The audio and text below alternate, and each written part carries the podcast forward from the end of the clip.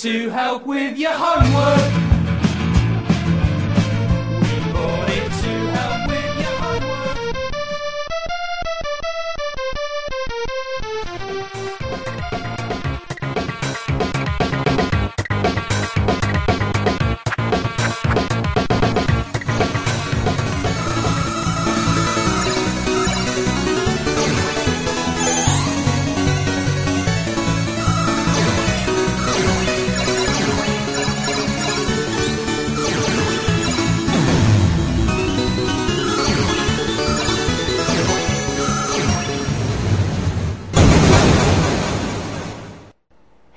Retrocomputaria, porque velho é o seu PC.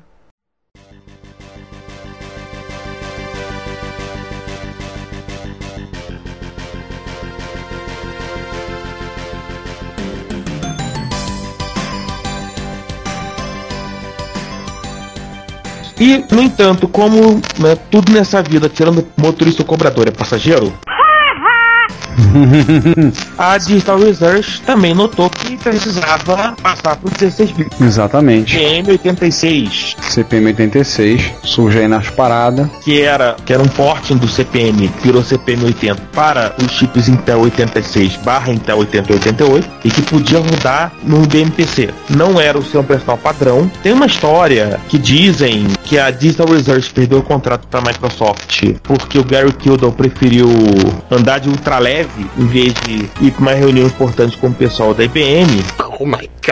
Esse relato você pode encontrar na terceira parte do documentário O Triunfo dos Nerds, É. onde o Robert Kringle entrevistou, inclusive, um dos, dos negociadores que foi em nome da IBM para negociar e acertar com o Kildall. E ele tinha ficado meio chocado, porque o Kildall. O Kildall é egresso dos anos 70, então, mesmo em 1981, você ainda tinha muito efeito Flower Power na cabeça. Então, você ainda tinha É, um é pouco mais. aquela inspiração riponga, o que você de ri- riponga por riponga hippies, tá? Pra quem não entendeu. Oh yeah. Você tinha aquela coisa bem hippie, lá, e, e quando você vai pros engravatados da IBM, IBM sempre extremamente formal, forçando os, os seus vendedores a usar esticadores de meia e aprendiam musiquinhas pra cantar no trabalho e outras coisas mais. A ditadura do terno e gravata da IBM só foi cair no meio do final dos anos 90. Nossa. Foi cair agora, no final dos anos 90, assim. Quando eu fiz, fiz prova para estágio na IBM, queriam que eu comprasse terno e gravata. Só que não era minha área, graças a Deus eu escapei.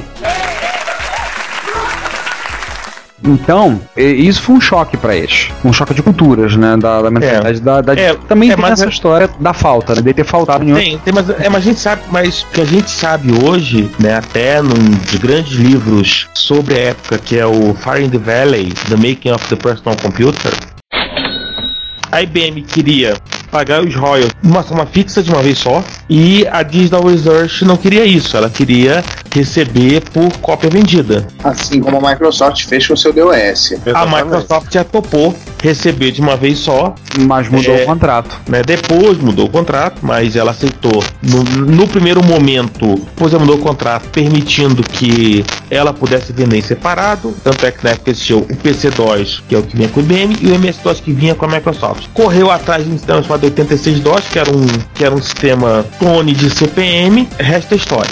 Eu acho uma puta falta de sacanagem. A empresa, inclusive, era Seattle Computer Products. Eles compraram por 50 mil dólares, com a condição que eles não podiam dizer qual era a empresa que estava por trás do contrato. O cara, o sujeito responsável, vendeu e deve ter infartado depois. Não, ele não infartou. Ainda não aparecem algumas referências à história da microinformática, você não encontra referências a ele. E a Microsoft comprou e fez o serviço. E como ele era um clone do CPM 86, ela deu essas adaptadas e fez o que era o PC-DOS. Ela fez também o seu MS-DOS 1.0. Enfim, mas mesmo assim, o comprador do IBM-PC podia comprar o CPM-86. Sim, podia comprar, instalar e tinha disponível. No entanto, como a Digital Research trabalhava com royalty por cópia, enquanto a Microsoft pegou uma bolada de uma vez só, acabou que o CP86 era muito mais caro e acabou vendendo pouco naturalmente. Isso não impede de que o CP86 e versões derivadas como o CP86 Plus e versão CP86 sobreviveram aí até 86 em máquinas específicas. Sim. Tipo, tá, são as máquinas da Epcot Computers, que era uma fabricante inglesa, ou então algumas marcas, é, algumas máquinas específicas da Siemens. Aliás, só uma coisa, vamos falar das diferenças que você falou do, do PC-DOS pro CPM, só para lembrar. O PC-DOS custava em torno de 40 dólares, o CPM 86 custava 240 dólares. Pelas barbas do profeta!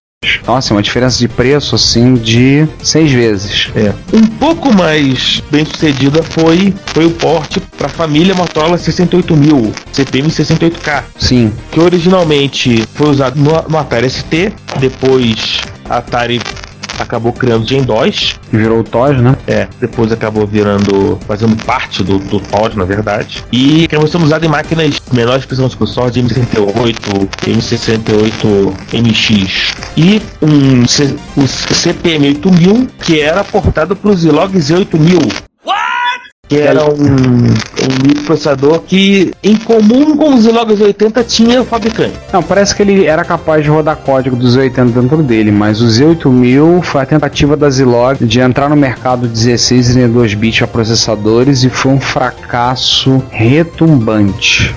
Eu não lembro de uma máquina que tenha rodado Z8000, a não ser alguns supermicros, que era o que eles chamavam na época para servidores. Não, teve os Olivettezinhos, tiveram os Olivettes, os M20, se eu não me engano, M20, M30, por aí. É, tem. Tiveram tem- algumas máquinas, máquinas baseadas em Unix, que rodavam também ele, tipo Commodore 900, algumas coisas assim. É, a, o Commodore 900 foi um protótipo da Commodore para Business Compute que foi pro céu dos protótipos quando a Commodore comprou a Amiga. Ele seria o, o- a nova geração dos pets, se eu não me engano. Isso aí.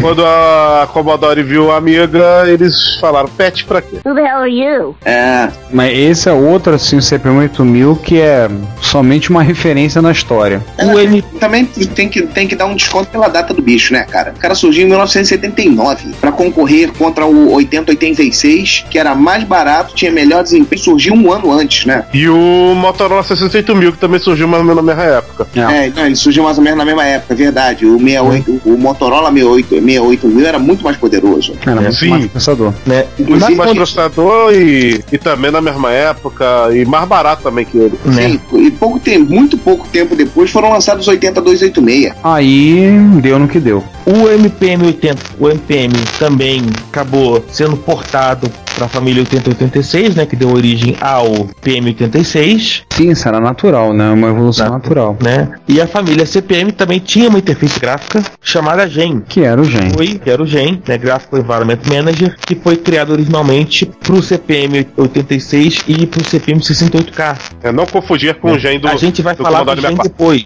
Não confundir com o Gen do Commodore 64. E depois vamos, fa- vamos falar do Gen lá na frente. A gente já falou da família, já falamos, já falamos um tanto de, de ecossistemas. Agora que eu lembrei, tem uma coisinha que a gente esqueceu Hum. né, dentro do padrão da indústria que o CPM criou, que era o Buzz S100. Sim, que era o barramento usado no Alter. Barramento de expansão do Alter. E que, e que acabou se tornando um, um padrão da indústria, virou um padrão, inclusive 3E, A, a SIG 3E quer dizer IEEE, Instituto de Engenheiros Elétricos e Eletrônicos. Uma organização americana, uma das organizações que eles têm, que ditam normas e padrões para a indústria, no caso, relacionados à parte de eletrônica e informática. Normalmente são os padrões I desse órgão, que é o que a gente chama, para abreviar, chama de I3E. Inclusive, a interface mais conhecida desse, é, utilizada por esse padrão é o I3E394, né? Que é conhecida como Firewire. Não. Ou então o 802.802.3, 802.3, que é o padrão Ethernet, 802.11, que é a, 811. Você, 11, que é a rede sem fio, A, B e G, e N, N também. que é da rede sem fio. Então, por exemplo, esse I3E vem daí. O Buzzer 100 barra I3E696, quando foi, quando foi padronizado, foi padronizado com esse nome, a- acabou, sur- foi- surgiu a partir do Alter, tanto é que esse nome originalmente era Buzz Alter, isso foi utilizado largamente pela indústria, né, de uma, de uma tal maneira que praticamente todo computador que abre aspas profissional, fecha aspas, que rodava CPM, ele usava o, o Buzz S100. E o padrão da indústria era composto basicamente do Buzz S100, de um processador compatível com o 8080, podia ser o 8080, 8085 ou Z80, o CPM e a linguagem, o PLM, né? Foi uma prática que acabou se tornando o primeiro grande padrão da indústria de microcomputadores. Até porque você precisava do PLM para portar o, a BIOS. Exatamente. Era feito em PLM. Agora uma curiosidade que eu me lembrei, de te falar lá na frente. Tu sabe por que, que era PLM? Porque Não. PLM era derivado do PL1. PL1 linguagem usada para grande porte. Que é uma derivação, ela é uma derivação do, do PL1. E a gente já falou, já discutimos muito portabilidade lá na frente, porque agora você pe- pegou esse padrão, pegou a portabilidade, surgiu as máquinas CPM. Surgiu uma indústria, surgiu uma indústria de máquinas que rodavam CPM. De 80, normalmente 64K de memória que é pro cara ter espaço para rodar as aplicações dele, um disco, Fuzz S100, CPM 2.2 e no início dos anos 80, um computador queria ser profissional, ele tinha que rodar CPM. Virou quase pedido de mercado, padrão de mercado, inclusive por causa das aplicações necessárias, né? As aplicações mais famosas no momento eram, E aí? eram para CPM. E aí a gente Isso. volta aquele ponto lá atrás, o software vendendo hardware. Você não Exatamente. comprava um, sei lá, um Cobra 210. Cobra 210 vai né? 305. Grande barato era o que? Você não comprava uma máquina, você comprava algo que iria rodar um software. Por exemplo, o Hotstar, que era um software, nós já citamos nesse podcast de edição de texto. DBase, um banco de dados, Aliás, DBase 2. Não existiu o DBase 1. A Aston Tate, a empresa que lançou o DBase, depois foi absorvida por outra, mas chegou a ser a maior empresa na área de banco de dados. A Aston Tate, ela não existiu um DBase 1. Ela fez, saiu direto com o DBase 2. SuperCalc, que é Planilha. planilha, o VisiCalc, que tudo bem, Era o surgiu primeiro no Apple II, mas também foi portada para CPM. Planilha, AutoCAD, AutoCAD saiu pra CPM. AutoCAD, AutoCAD. Pasmem, AutoCAD. Oh yeah. Cara, como é que eles faziam? Como é que... Mas aí ele tinha que ter um porte específico por causa da, parte, da, da parte gráfica, né? Não, ele utilizava a parte dos SX, os SX do, do, do CPM, cara. Tinha os módulos para Graphical System Tinha os- os módulos gráficos. Isso aí, você tinha os módulos gráficos. Você tinha máquinas tipo S100, que eram sistemas dedicados para gráficos é, bem capazes, eram gráficos bem legais, cara. Hum, Ou seja, não era qualquer máquina CPM que rodava o AutoCAD. Não, Não de é. forma alguma. é, rodar o AutoCAD. Isso daí é, não, não era muito padrão. O CPM tinha um problema em relação aos gráficos que não tinha uma padronização para suporte, pelo menos até a versão 3.0. Até Não. chegar no 3.0 não houve, houve padrão. Demoraram pra sair as especificações pra terminar os gráficos. Sim. Tinha o, V- o VT52, VT100, as especificações pra terminar o padrão ANSI pra terminar. Somente quem usou comunicação via modem muito antes da, do uso de modem para acessar a internet tinha essa questão de padronização é, terminal ANSI, VT52, o VT100. Você não tinha um padrão pra gráficos. O padrão isso era uma batalha para. Ó. ah, o padrão para gráficos, eu acho que o primeiro foi o VT320. Eu, eu vou ficar devendo o número exato do padrão. Bom, demorou muito para sair. E era da Digital, era um padrão da Digital. Esses padrões ainda por cima. era Digital. Além do AutoCAD, outros programas notáveis foram o Turbo Pascal e a família de compiladores da, da Borland. Vale lembrar um parênteses, a Borland surgiu quando o Philip Kahn ele desenvolveu o Turbo Pascal e a grande sacada dele que ele fez. Até o Turbo Pascal 3 você tinha versão para CPM, CPM 86 e MS-DOS. Ele era uma coisa integrada, ele tinha compilador, link editor e um editor de textos junto. Ctrl F5, compila e executa. O editor usava todos os atalhos de tecla do WordStar, que era o padrão, por isso que eu brinquei com o João, Ctrl KB, Ctrl KK.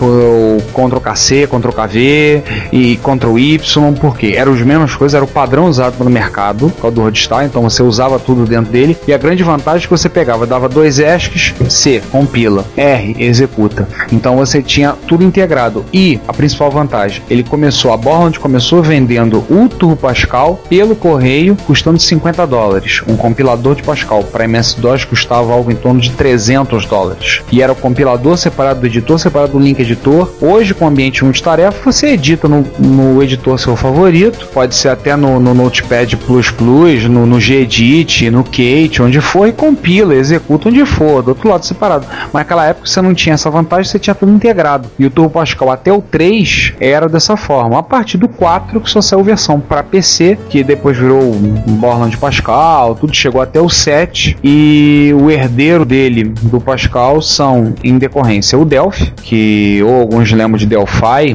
mas Delphi é um nome muito fresco, vou falar aqui, me desculpem. E o Free Pascal, que tá disponível aí para quem quiser pegar e experimentar, quem quiser aprender Pascal.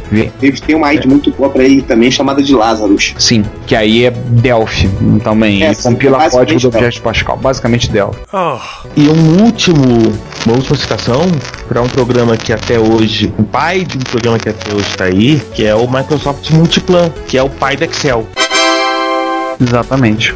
Ou se, é, é, a gente já comentou em algum outro retrocomputaria lá atrás que a planilha eletrônica foi um impulsionador da utilização do microcomputador em pequenos escritórios. Principalmente escritório de contabilidade, né? Isso. E não por acaso, entre esses programas famosos, citamos três planilhas. Dessas máquinas, nós vamos pegar uma outra máquina específica, que é a DEC Rainbow, que tinha um chip Z80 para rodar CPM 80 e um chip 80 88, 86, corrige, para rodar CPM 86. Ou seja, o Deck Rainbow 100 rodava os dois. Se lembra que nós falamos da, da Digital lá atrás, de onde surgiu o CPM? Hum. O ciclo se fechou com o DEC Rainbow. Podemos dizer Aí sim, fomos surpreendidos novamente. Hum. Pra quem gosta dessas coisas, a Digital lançava uma máquina que rodava não só CPM, como rodava nas duas versões existentes, CPM 80 e CPM 86. E obviamente, por conta do 8088 que ele tinha lá, ele era capaz de rodar também para quem quisesse MS-DOS, procurar alguma coisa, informação sobre ele. Ele podia rodar, caso quisesse, o MS-DOS, o CPM 86, podia rodar o CPM por conta dessa, desse chaveamento de modos, e outro sistema, podia rodar o Venix, que era um derivado do Unix na época, e o P-System da UCSD, na universidade, uma universidade. Que é um sistema muito interessante. O sistema operacional era Pascal. É, o CSD era tradicional. O CSD era tradicional com, com o modelo do Pascal. Era na verdade de San Diego. O CSD quer dizer University of California San Diego. E é tradicional ela com a gente chama o, SD, o CSD Pascal. Também foi uma das variações do Pascal. E eu gostaria de abrir um pequeno parênteses, já que vocês estão falando de máquinas CPM, máquinas que rodam CPM, de falar um modelo nacional que talvez é o específico que mais sobressaiu, o eh, sistema 700 da Ai, caramba! Sim, a Tem gente, 700. a gente teve o S700, teve aquelas máquinas, aquelas arquiteturas da Cobra, também rodaram, eram específicos para rodar CPM. 210 305. Exatamente, inclusive com aquele drive de 8 polegadas do lado do monitor, Alguém lembra de outro específico nacional que rodava CPM? que era específico para CPM. Isso. né? Porque a gente lembra de outros que o MSX rodava. Não, certamente tem um monte. Pra quem tiver curiosidade, pegar microsistemas do início da microsistemas, vai ver que surgiram muitos micro CPM no Brasil. Mas é que os mais famosos foram realmente os Cobra Sim. Prológica. e o sistema 700 da Prológica. O Cessna 700 talvez tenha sido realmente o que a gente mais lembre, né? Porque ele era marcante. A Prológica fez um bom dinheiro com ele. Ele era o micro profissional, o mais profissional, né? Porque era, o- era o complemento do, do CP500. Lembrando que o CP500 função TRS-80 também rodava CPM. Sim, e por isso tinha essa continuidade. E também tinha a questão que a gente já comentou, que a Prológica, ela tinha um tom do marketing muito forte também. Sim, E aí ela conseguiu superar a concorrência. Mas enfim, o CPM era coisa tão forte que até máquinas que não tinham algum 8080 ou 80 acabaram rodando CPM. Pois é, é, é aquele negócio. Quem não tem colírio. Usa óculos escuros. Eu não entendi o que ele falou. Exato. Então, quem não tem cão, caça com gato. O caso mais famoso é a placa Microsoft Z80 Soft Card para Apple II. É, gente, acredite se quiser, a Microsoft já fez hardware para Apple. Ai! Não, não fazia, fez só teclado. Inclusive, o próprio Bill Gates 82 disse que a maior base instalada de máquinas CPM 80 eram usuários dos Microsoft Soft Cards em computadores Apple. Sim, nos Estados Unidos era pro- é bem possível, porque o Apple, o Apple II era muito popular lá, né? Foi durante um bom tempo a arquitetura mais popular que eles tiveram. Mesmo, mesmo no Brasil, muita gente acabava usando algum clone da placa Soft Card para rodar CPM. ou da Apple Works, Que era a TK Works, no caso, que, Exato. usava que saiu junto com o TK3000. que era clone da Apple Works, que era a fabricada pela Apple. Exatamente, mas tá lá um Z80 justamente para fazer. Era um Z80 e a parte de 80 colunas. O Apple II era muito popular lá, muito popular no, nos Estados Unidos. No Brasil, o TK3000 com a placa TK Works, que era clone. Tinha o módulo de Z80 e 80 colunas. Uma coisa que a gente gente não falou. Você tinha que ter 80 colunas para rodar no CPM. Isso, inclusive, foi uma coisa que entravou o MSX no início para usar CPM. Aliás, o MSX, o basicamente que ele usou foram programas que eram para CPM e rodavam no MSX2. Por quê? O MSX nativamente não vinha com 40, 80 colunas, vinha com 40. Não quer dizer que você não rodava, rodava, mas por conta do terminal estar tá de 40 colunas, os programas saíam totalmente errados na tela. Ricardo, eu, eu, eu, eu falei sim, que eu falei até da, da, placa de 80 colunas que tinha o 9938. Sim, sim, sim. Eu tô lembrando que o MSX. Eu sei disso, eu tô lembrando apenas que, que o MSX vinha com 40. E isso foi o grande, sim, um dos grandes entraves para fazer o MSX se tornar popular no Brasil para ser usado como microprofissional, não apenas como videogame de teclado, como ele acabou sendo conhecido. Porque na a, época queria rodar CPM. A correção dele, que foi o MSX2, que já vinha com 80 colunas nativas, infelizmente não foi tão popular assim no Brasil, já que foi só no jeito brasileiro, ou seja, por kit de expansão. E chegou muito tarde. E fora que a qualidade de gráficas era tantas que, que acentuou mais o videogame com o teclado.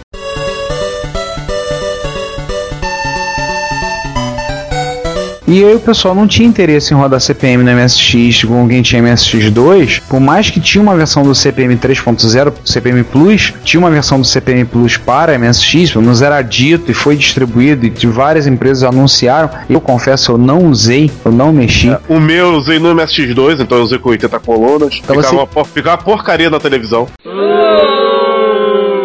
Você tinha esse entrave, entendeu? No caso, teve para o MSX teve esse entrave. Mas você teve junto na, na Apple Works e na Clone TK Works, modo 80 colunas, Z80 e fora outros, né? Outras arquiteturas. Todo Apple tinha sua expansão para CPM, incluindo o Apple IIc, que era tido como um Apple não expandível. Ele tem, eu possuo a placa aqui em mãos, e ele também tinha sua placa, que é até Zerran 2 o nome da placa. É, um então... Um clone da NEC, uns 80 da NEC que 3 MHz. Então tira uma foto e manda porque certamente vão cobrar de você. Vão dizer, não existiu! Lembre-se que nós temos sempre trolls nos seguindo. Aliás, um abraço pra eles. Um abraço pra todos os nossos queridos trolls. A gente gosta deles, é, é coisa assim. Eu não vou ter coraçãozinho comum que é ridículo. Mas enfim. Enfim, a gente gosta de vocês, tá bom. Mas a gente não vai dar comida para vocês, não. Não. não. Não, né? senão, senão acostuma mal, assim que nem o burro falante. Mais ou menos. Vamos. Então vamos a outros micros clássicos com seus módulos de 80. BBC Micro e a família 8-bits Atari. Eles tinham um módulo, de, módulo externo de 80. Tinham. No caso específico do BBC Micro, você tinha que também ter, obviamente, de, de flop. Ah, então no caso do BBC Micro você tinha que ter upgrade para flop. Tinha que ter upgrade flop para você poder rodar o Second Processor. Que eu vou abrir também outro parênteses que o maior vaporware dos Atari 8 bits foi o módulo de CPM do, da, da, da, linha XL, que era um módulo de CPM, e que ele também tinha slot no esquema Apple, para você conectar no seu Atari 8 bits, da família XL, que era, era todo modular no, no, no esquema do, uh, do Apple II. Foi mais um vaporware by Tremel, né?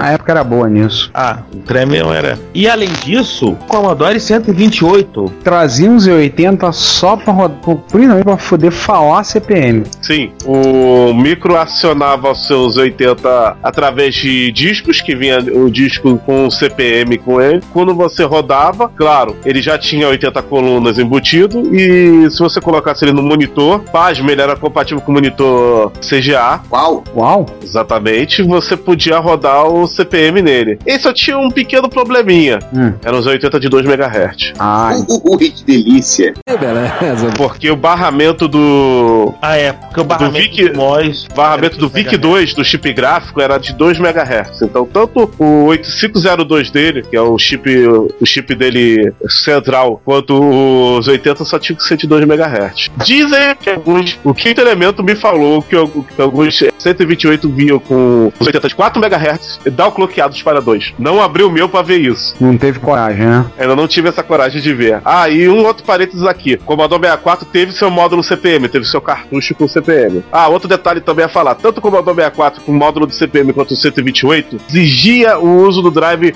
1570 ou 1571, que eram drives que podiam ler a formatação do que o CPM gerava, ao contrário do- dos famosos 1541 que não podiam ler. 1541 era incompatível com o CPM. Se você tinha um 1541 e queria rodar o CPM, tinha que comprar outro drive. Mais um motivo pra gente ter raiva do 1541. Abraço os nossos votos que você morra no inferno, o criador do 1541. Thank you for coming. I'll see you in hell. Ah, pois o cara é. teve boa intenção, cara. Só aplicou errado. Que boa né? intenção, o inferno tá cheio. Que outra, e pra quem não, é pra quem não Pronto. sabe, o 1541, ele é projeto veio do 1540, que é o drive do VIC 20. É a Commodore cortando os custos. É, né? Porque nessa época era... É um... meu, né? Não, nessa época era o que mais, mais precisava ser cortar custo pra poder popularizar os equipamentos, né, cara? Só que aí, de vez em quando, alguém perdia a mão, assim como a Commodore. Cara, Commodore VIC 20. Em relação ao Commodore VIC 20. Commander, Patrulha. Commodore, VIC-20, quem era o dono. Ah, é. Né? Enfim. Exato. A gente, a gente exato, exato, uma vez exato. episódio, tá bom. Ô, Sander. Oi você tá falando aí de cortar custo, 1541.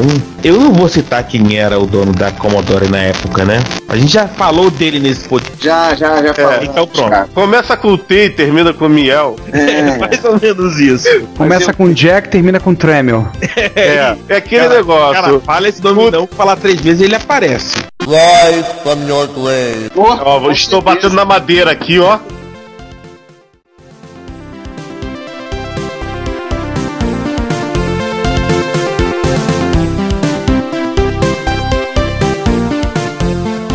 Olá, todos bem-vindos a uma sessão especial do Reto Computaria. Especial porque nós vamos, não vamos estar falando de notícias agora, não vamos estar lendo e-mails, mas a gente vai estar comentando sobre a Campus Party. E hoje estamos com César Cardoso, Bom dia, boa tarde, boa noite. estamos com o João Cláudio Fidelis Alô, pessoal. Estamos aqui mais uma vez e vamos tocar o bar. e hoje com uma visita mais do que especial, o nosso amigo Márcio, Márcio Lima de Carvalho. Dá um oi aí, Márcio. Oi, Márcio Lima de Carvalho.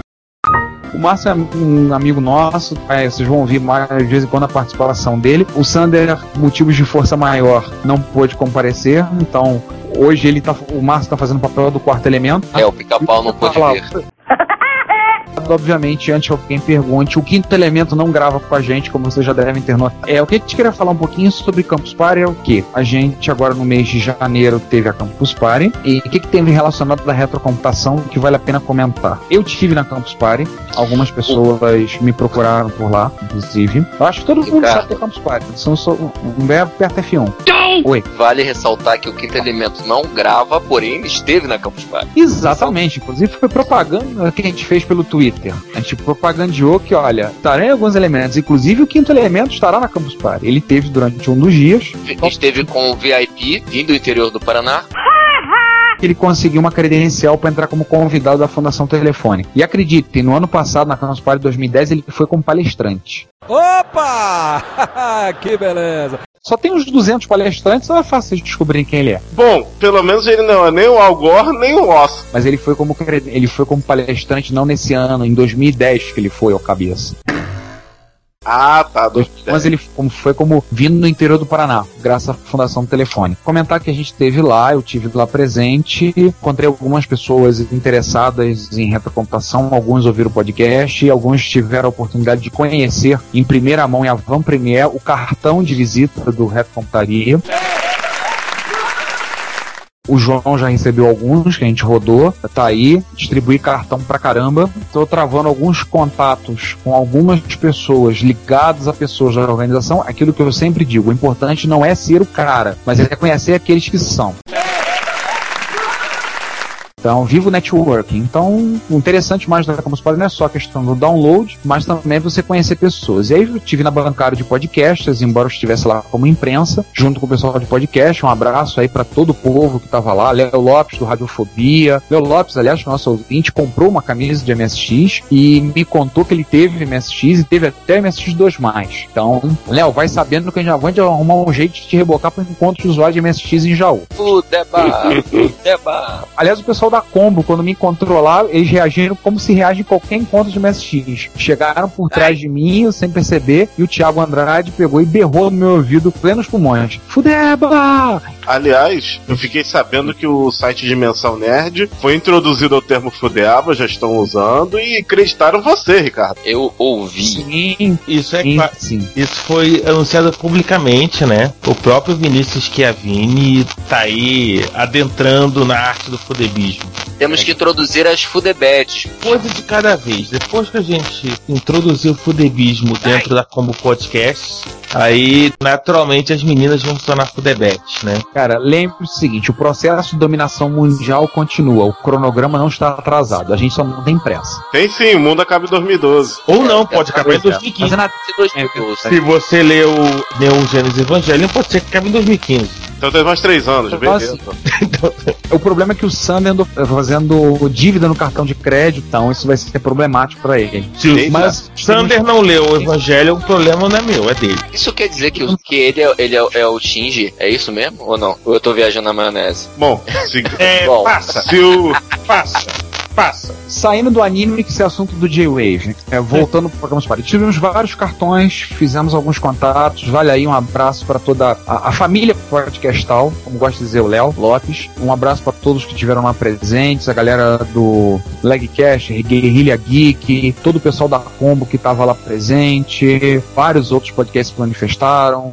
É, o Falcão Azul, do Mona Lisa de Pijamas, o marido da Mafalda, conversou comigo, quando é que a gente vai gravar de Apple II, tá na fila. É, foi um prazer inenarrável, uma satisfação desgraçada, um prazer miserável encontrar com tanta gente. Mas o que eu queria falar mesmo é de finalmente o contato com o Steve Wozniak. Não é segredo de ninguém que o meu interesse principal tá na Campus Party não era só o contato, mas também ter a oportunidade de falar com o Wozniak. Então eu queria contar pra vocês um pouquinho Óbvio. da história que aconteceu. Você e, e meio mundo da Campus Party, né? É, mais ou menos, assim, mas eu em questão especial. É, eu nunca mantive segredo que o meu interesse era conversar com o Wozniak, bater um papo com ele de 5, 10 minutinhos, fazer meia dúzia de perguntas e fazer ele gravar uma vinheta pro Reto Computaria. Já vou avisando que a vinheta não foi possível ser gravada, mas digamos que não, o saldo foi muito positivo. A história é o seguinte. Eu tive na Campus Party entre a quarta e o sábado, dia 19 até o dia 22. Estive em desses dias e ele estava lá no dia 22. Tive a companhia de dois amigos da comunidade MSX, o Dani Shida e o Daniel Ravazzi. A gente rodou a Santa Figênia, fez aquele tour básico, todo mundo faz, vai lá visitar a padroeira, que a padroeira dos Fudebas não é a Santa Banda Larga, como estava lá na Campus Party. A padroeira dos Fudebas é a Santa Ifigênia. Então a gente rodou tudo, voltamos para Campus Party. O quinto elemento nos encontrou lá, ele com a credencial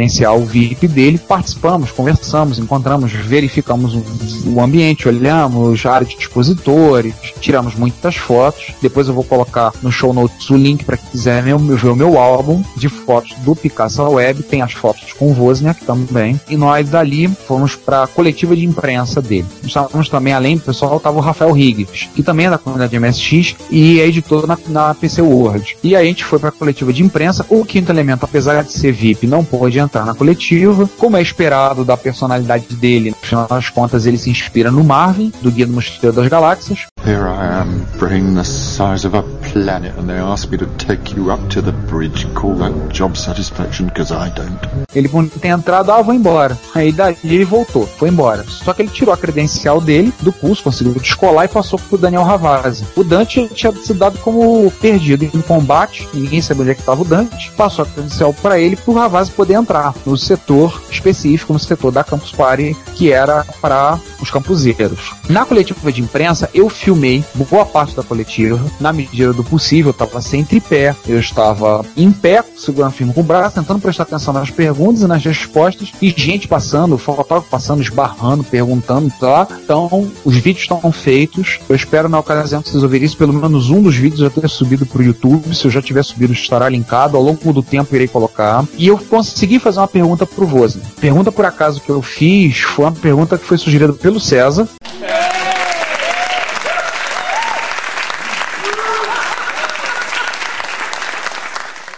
Obrigado pela parte que me toca. Não foi Pois é, Aerobase e Fire tá- Long to Us.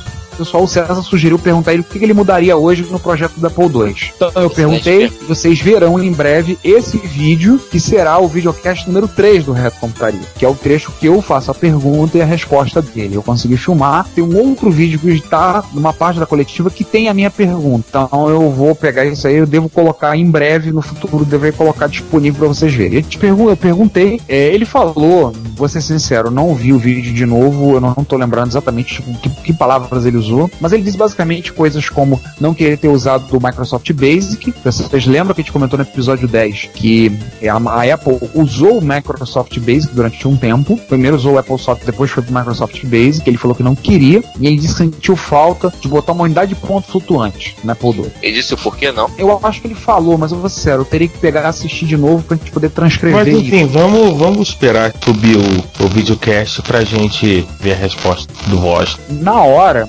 todo mundo que tava lá queria um autógrafo dele. A gente tava como imprensa, mas também é fã. Como disse um usuário de Apple II que tava como imprensa, ele falou na, lá, é, numa discussão que teve com a setora de imprensa, que eu já vou comentar melhor, ele falou para uma das pessoas da organização: Olha só, eu tenho 42 anos e esse sujeito aí é meu herói desde os 10 anos de idade. Eu sou imprensa, mas eu sou fã. E eu não saio daqui sem um autógrafo dele. Então a gente tava lá também como, não só como imprensa, mas como fã. Fizemos um monte de fotos, como vocês vão poder ver no meu álbum. Eu botei a maioria das fotos lá. E na hora ele saiu rápido. Só que nisso tava todo mundo com o livro na mão e não conseguiu o autógrafo. Tem uma menina, a Babs, do Garotas Geeks, que ela chegou lá com o Mac Classic 2 no colo para ele autografar. Infelizmente, ele não autografou naquele instante, mas ela foi devidamente fotografada. Saiu da sala coletiva de imprensa, voltamos para a parte de dentro. Dali se dirigiu já para a área de palestras. E a área de palestras estava se acumulando muita gente. Acho que devia ter de duas a três mil. Campus Party todo tinha 6.500 pessoas, campuseiros, fora imprensa, organização, tudo devia ter uma perto de 7.500, 8 mil pessoas no pavilhão. E você imagina em torno de 2 mil pessoas ali em torno do palco principal. Ele veio acompanhado, entrou, parecia uma estrela de rock, o grande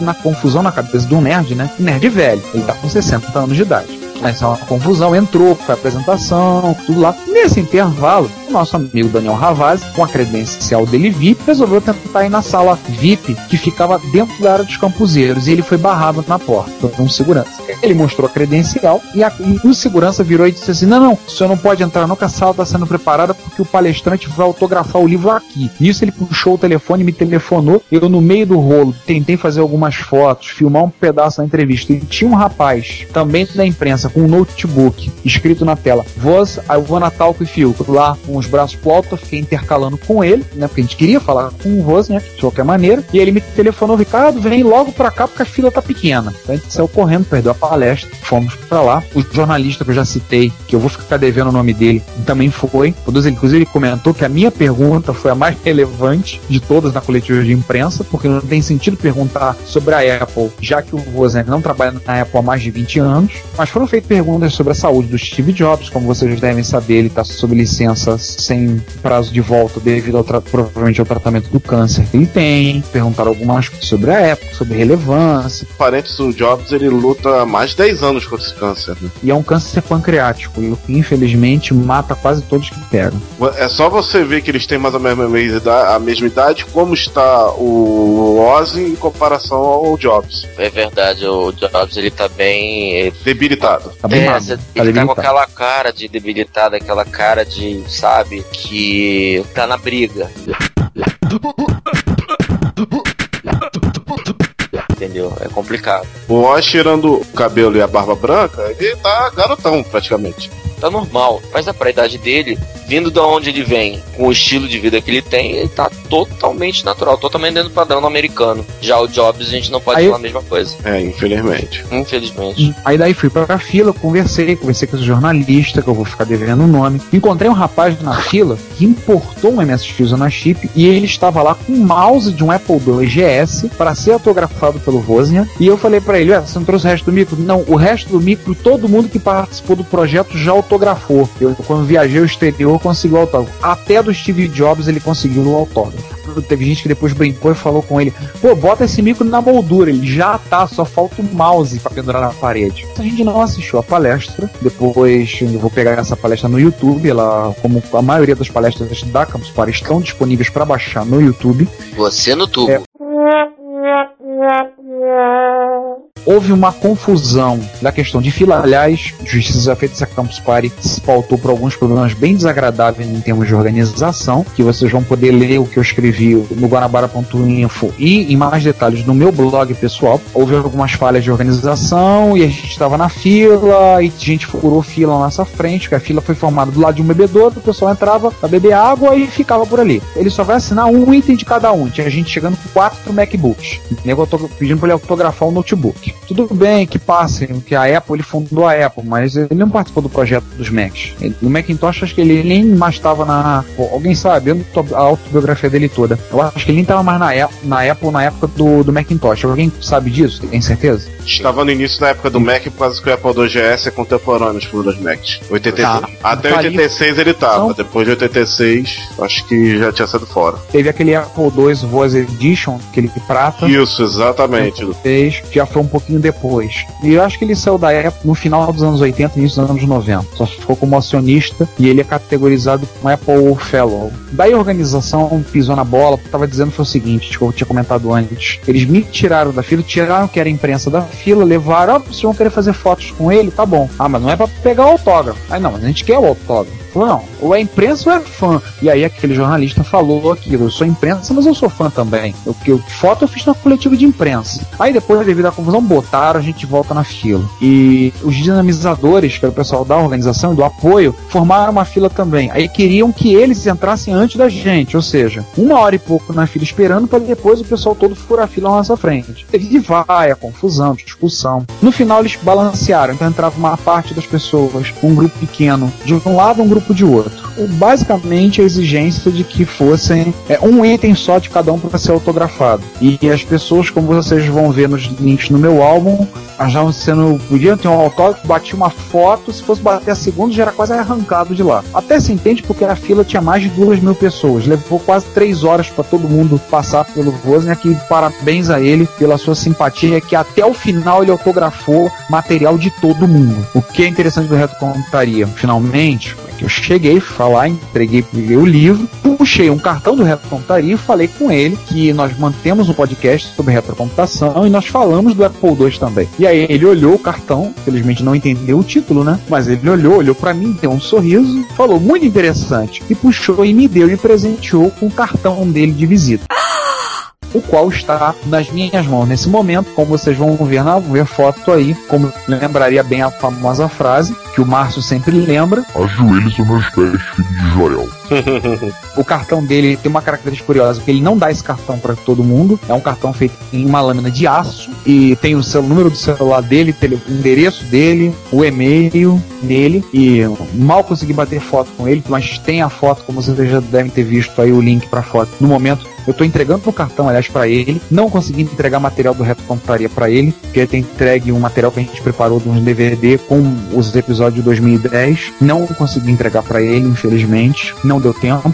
Mal deu tempo eu tirar as fotos do Daniel Ravazzi que estava atrás de mim com ele. Ah, Ricardo, é, só para confirmar o que eu disse agora há pouco. O OS saiu da Apple 6 de fevereiro de 87. Exato. Então, 1987, o ano estava certo, agora mês e dia aí para vocês. Só não tem hora. A altura que a gente está gravando isso, ele já está há 24 anos fora da Apple. 6 de fevereiro de 87, né? Ele já está há 24 anos fora da Apple. É claro que eu tive recebi um monte de propostas de gente brincando no falando para vender o cartão no Mercado Livre, bota no eBay, missão troféu, que não sei o que. Mas esse cartão será devidamente emoldurado, será colocado num, provavelmente num quadrinho, num porta-retratos. Eu colocarei e guardarei esse cartão, porque apesar de não ter sido usuário de Apple II, eu usei Apple II durante um período, mas não fui usuário, não tive Apple II. O Wozniak é um, um herói para nossa geração. Ele mudou a cara da microinformática, né? Tem nem que discutir. Pois é. Esse negócio de vender nunca será como diz o Nascimento, né? Nunca será. Muito menos no Mercado Livre. Então, assim, esse cartão será devidamente emoldurado, será colocado na minha estante como um troféu. Em breve eu vou entrar em contato, mandar um e-mail com ele. Quem sabe ele responde. Esperamos que sim. E vamos esperar novidades para o futuro. Quem sabe ele colabora com a gente de alguma forma, ele se lembra e vai lá e dá uma forcinha pra gente. Eu fiz contatos com algumas pessoas na Campus Party e tô vendo a possibilidade da gente ter para 2012 uma bancada de retrocomputação Algumas pessoas por causa do podcast me procuraram e algumas me procuraram porque me viram com camisa de MSX e vieram conversar. Entreguei cartão pra caramba. Cheguei a entregar cartão pra gente da organização, mas eu conheço gente que conhece gente, então eu já tô é, articulando isso. O rapaz do mouse, encontrei depois, disse que o Vozen ficou emocionado quando viu o mouse do Apple II GS, fez questão de tirar foto com ele, cumprimentou, deu parabéns e a Bebs teve o seu Mac Classic autografado, como tem a foto, tá lá no, nos Garotas Geeks, vocês podem procurar no post dela da Campus Party, tá lá a foto dela, do lado dela segurando, ela segurando o Mac Classic 2 e ele do lado dela, uma foto, ele, auto, ele autografou. Pode ser que no ano que vem a gente venha a ter um espaço para retrocomputação dentro da Campus Party. E espero que assim, não espero também que as circunstâncias sejam melhores e eu não seja o único maluco do retrocomputaria que esteja lá presente. É, quem Ah, sabe ano que vem eu vou, não sei, né? Vamos ver se ano que vem. Pois é. Eu quero ver a bandeira tremulando no teto do, da Campus Party. Que foi o auge de toda a fudebagem do negócio. Mas esse é um outro papo. Vamos continuar. Esse né? ano bem que eu tentei ir, mas motivo de força maior não deu. Tive esforço maior entende-se dinheiro. É.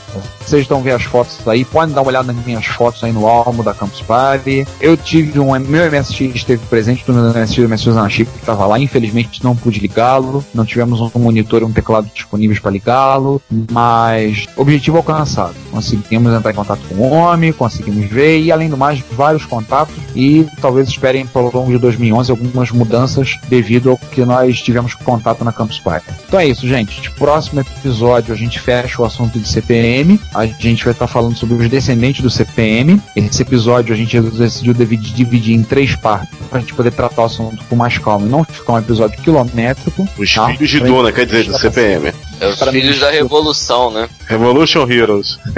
E na parte C desse episódio, daqui a duas semanas, a gente volta lendo os e-mails que vocês nos enviaram. E olha, vai ter um bocado de e-mail, um bocado de comentário para comentar, falar. Então é isso. Alguma consideração final, senhores? Não, só deixar um Eu- abraço pra todo mundo. Foi válido todos os comentários, foi tudo dentro dos conformes. Muita gente conhecida, muitas caras de videoblogs e afins na Campus Party. E, mais uma vez, falar sobre a bandeira tremulando no teto, que acho que foi o ponto de maior auge do encontro. Realmente, o cara conseguiu fazer que todos se indagassem o porquê. E sem resposta até o momento. Se você tiver resposta, mande um e-mail. Agradecemos.